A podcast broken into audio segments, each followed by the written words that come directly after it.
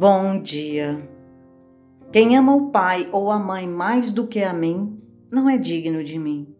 E quem ama o filho ou a filha mais do que a mim, não é digno de mim. O manto da noite caía de leve sobre a paisagem de Cafarnaum. E Jesus, depois de uma das grandes assembleias populares do lago, se recolhia à casa de Pedro em, em companhia do apóstolo. Simão, no entanto, ia pensativo, como se guardasse uma dúvida no coração. Senhor, em face dos vossos ensinamentos, como deveremos interpretar que todos os homens que não estivessem decididos a colocar o reino de Deus acima de pais e irmãos terrestres não podiam ser seus discípulos? Como conciliar essas palavras tão duras com as vossas anteriores observações relativamente aos laços sagrados entre os que se estimam? Sem deixar transparecer nenhuma surpresa, Jesus esclareceu: Simão, a minha palavra não determina que o homem quebre os laços santos de sua vida.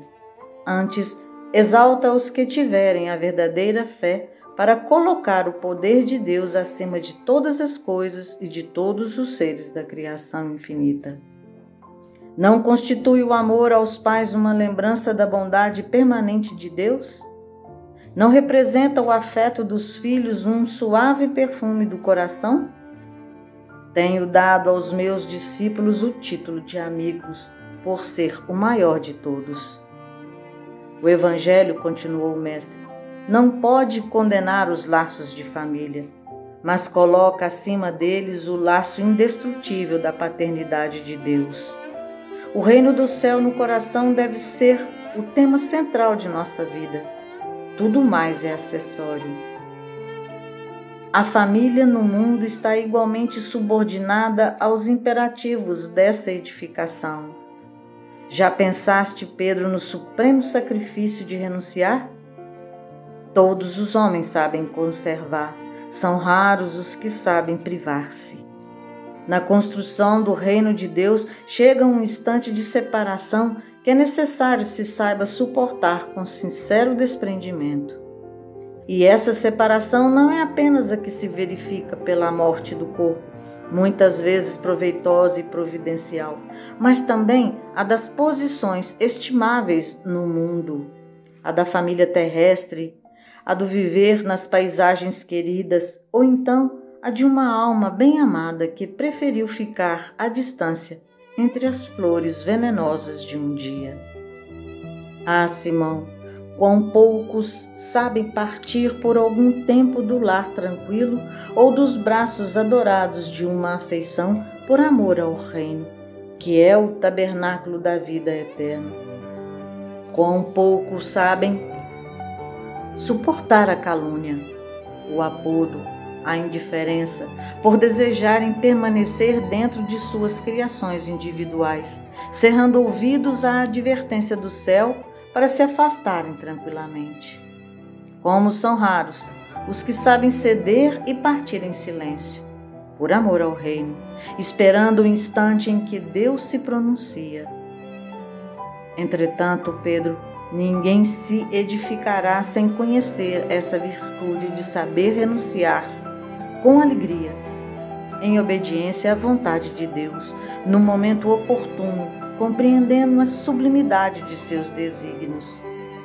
Por essa razão, os discípulos necessitam aprender a partir e esperar onde as determinações de Deus os conduzam, porque a edificação do reino do céu no coração dos homens deve constituir a preocupação primeira, a aspiração mais nobre da alma as esperanças centrais do espírito.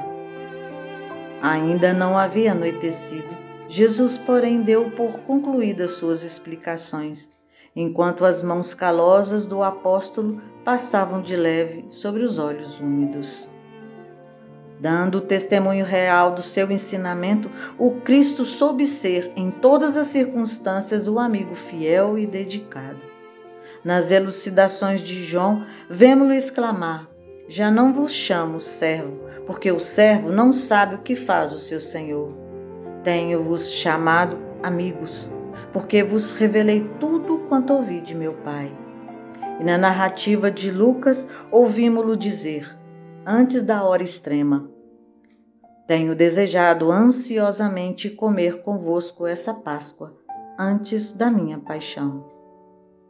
Ninguém no mundo já conseguiu elevar à altura em que o Senhor as colocou a beleza e amplitude dos elos afetivos, mesmo porque a sua obra inteira é a de reunir pelo amor todas as nações e todos os homens no ciclo divino da família universal. Mas também por demonstrar que o reino deve constituir a preocupação primeira das almas. Ninguém como ele soube retirar-se das posições no instante oportuno, em obediência aos desígnios divinos. Depois da magnífica vitória da entrada em Jerusalém, é traído por um dos discípulos amados negam-no os seus seguidores e companheiros. Suas ideias são tidas como perversoras e revolucionárias. É acusado como bandido e feiticeiro. Sua morte passa por ser a de um ladrão. Jesus, entretanto, ensina as criaturas nessa hora suprema a excelsa virtude de retirar-se com a solidão dos homens, mas com a proteção de Deus. Ele que transformara toda a Galiléia numa fonte divina que se levantara com desassombro contra a hipocrisia do farisaísmo do templo, que desapontara os cambistas no próprio templo de Jerusalém, como advogado enérgico e superior de todas as grandes causas da verdade e do bem. Passa no dia do Calvário em espetáculo para o povo com a alma num maravilhoso e profundo silêncio. Sem proferir a mais leve acusação, caminha humilde, coroado de espinhos, sustentando nas mãos uma cana imunda, à guisa de cetro, vestindo a túnica da ironia, sob as cusparadas dos populares exaltados, de faces sangrentas e passos vacilantes, sob o peso da cruz vilipendiado e submisso. No momento do Calvário, Jesus atravessa as ruas de Jerusalém como se estivesse diante da humanidade inteira, sem queixar-se, ensinando a virtude da renúncia por amor ao reino de Deus, revelando por essa a sua derradeira lição.